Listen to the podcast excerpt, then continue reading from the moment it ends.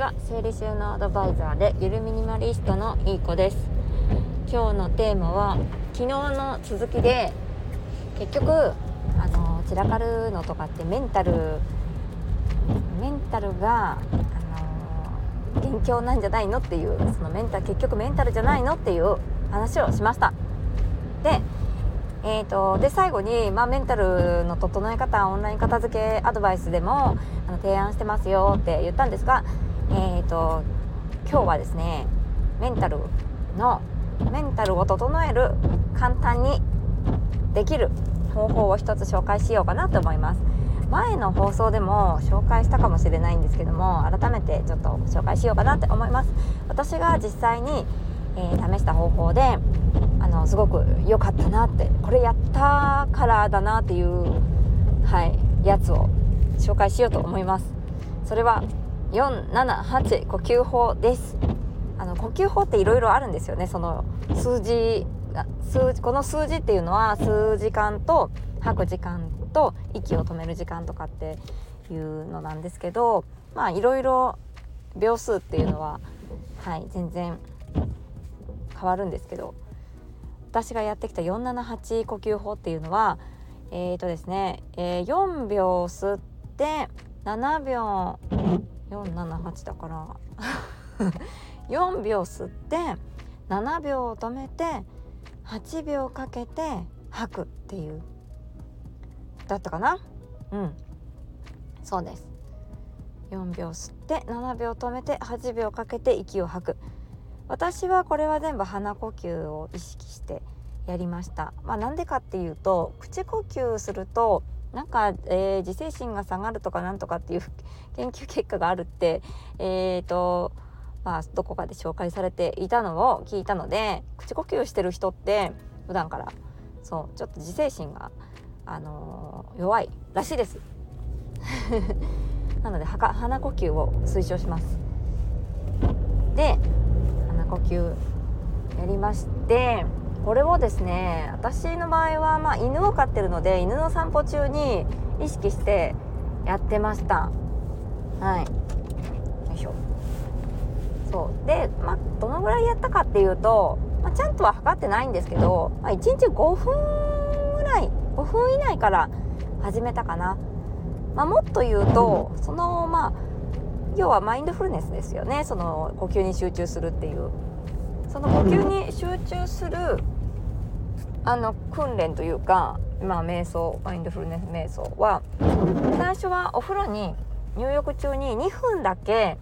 ちょっとあの呼吸だけに注目しようっていう感じで2分から私は始めたんですね。でそれが慣れてきたところで犬の散歩中に478呼吸法っていうのを、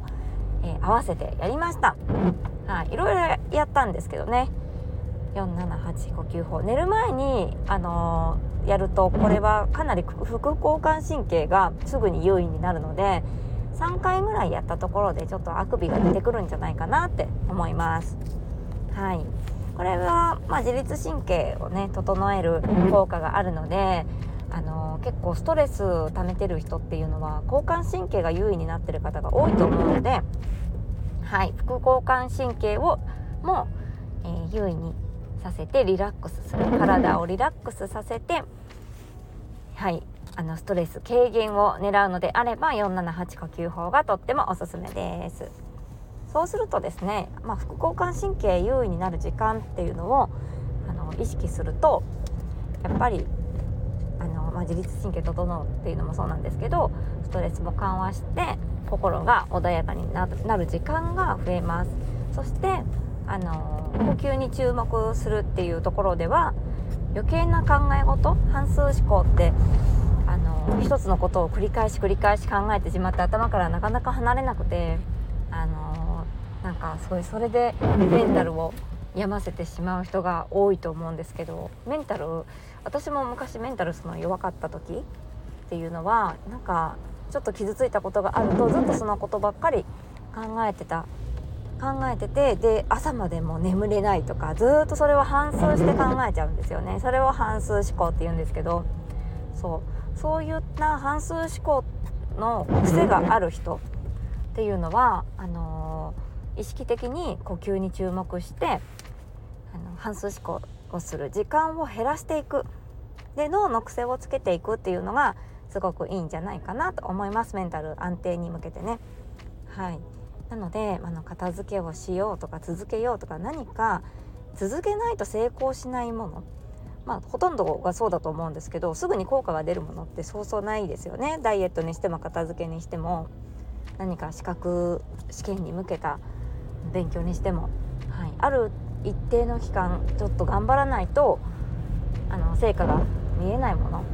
をやりたいなって思ってる人そしてもともと自己肯定感が低い方とかやっぱり何か続けようと思っても途中で挫折しちゃったりとかするんですよね。あとは完璧主義の人とかもすぐに成果をあの求めたいじゃないですか。すぐに成果が出ないとやっぱりダメだって0100思考になってしまって諦めがちの人、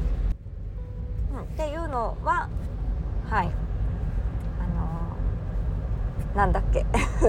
一回止めたら分かんなくなっちゃった。そう。そう自己肯定感が低いなって方とか完璧主義だなっていう方。はやっぱり一つのことを続けるのがね難しい。そして妥協するとさらにああまたできなかったって言ってあの自己肯定感下がっちゃったりとか。はい。なんかそういう風のループに陥っちゃうと思うのでなかなかそうするといろいろなことがあの最後まで、成し遂げることができない人生になってしまいます。なので、はい、まずはメンタルを安定させてあの客観的にそうするとやっぱり客観的に自分のこと見れるようになるんですよね。客観力がつくので、はい、めちゃくちゃ客観力ついたと思います。瞑想とかそのマインドフルネス。今ここっていう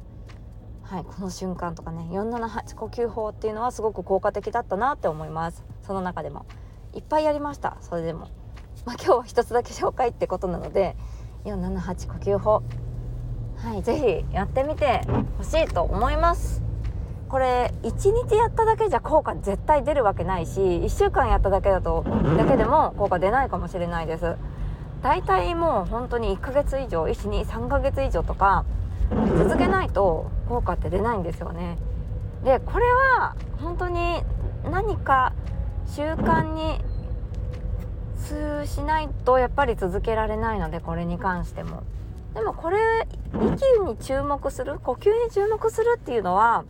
片付けとか資格勉強とかダイエットとかよりは苦行ではないと思うんですよ。ただ忘れないようにやるっていうあの方法というか忘れないようにやるというのは、まあ、イフゼンルールいつも紹介してるイフゼンルールとかこういうシチュエーションになったら478呼吸法やるとか入浴したあの湯船に浸かったらやるとか犬の散歩中はやるとかこういうシチュエーションの時は必ずやるっていうその if もしこういう状況になったら全こうするっていうそういう if 全ルールを作ってみると続けられるんじゃないかなって思います。で0100思考とか完璧主義の方っていうのは1日2日ちょっと体調が悪くてできなかったとかあのまあお散歩いつもやって行ってたけどちょっと雨が降って行けなくてできなかったとかそういう1日2日とかできなかっただけでもああやっぱり続けられなかったって言ってそのままやめられちゃうやめちゃう人多いんですけどそうじゃなくてですね1日2日3日4日できなかったとしてもまた思い出した時からまたやればいいっていうはいそれもポイントです。そう結局ですねあの続けるっていうのはもう一日も休みなく続けるっていうことじゃなくってその辿ってきたその道のりに注目してもらうとあの続けることができるしあこんなにやってきたんだなっていうことがわかると思います。でさらに何かあのアプリとかでもあるんですよね。こう習慣化カレンダーみたいなやつとか。でやったらハンコを押すんですよそのアプリ。ハンコなんかポチでできましたっていう花丸のご褒美スタンプみたいな、はい、そういうなんか可視化できるもの。自分があやったんだなこの日やったんだなっていうのが分かるなんか可視化できるような、まあ、そういうアプリ使ったりとか手帳でもいいですし、えっとまあ、この日できたなとかってっていう風に可視化してみるとあのやっぱ1日2日3日とかできなかったとしてもまたあのやったりとかしてると結構その花丸とかそういう印が増えてくるんですよね。そこに注目するとあこれだけやったんだなっていうめちゃくちゃそれも自己肯定感があるので私はそれをやりましたっていう。はい。という感じで478呼吸法理不全ルールと組み合わせて是非まずそこからやって続けてみてください。必ず何かが変わったと実感する時が来ると思います。今日は以上になります。はい。ありがとうございます。ちょっと雨降ってますね。じゃあ素敵な一日をお過ごしください。失礼いたします。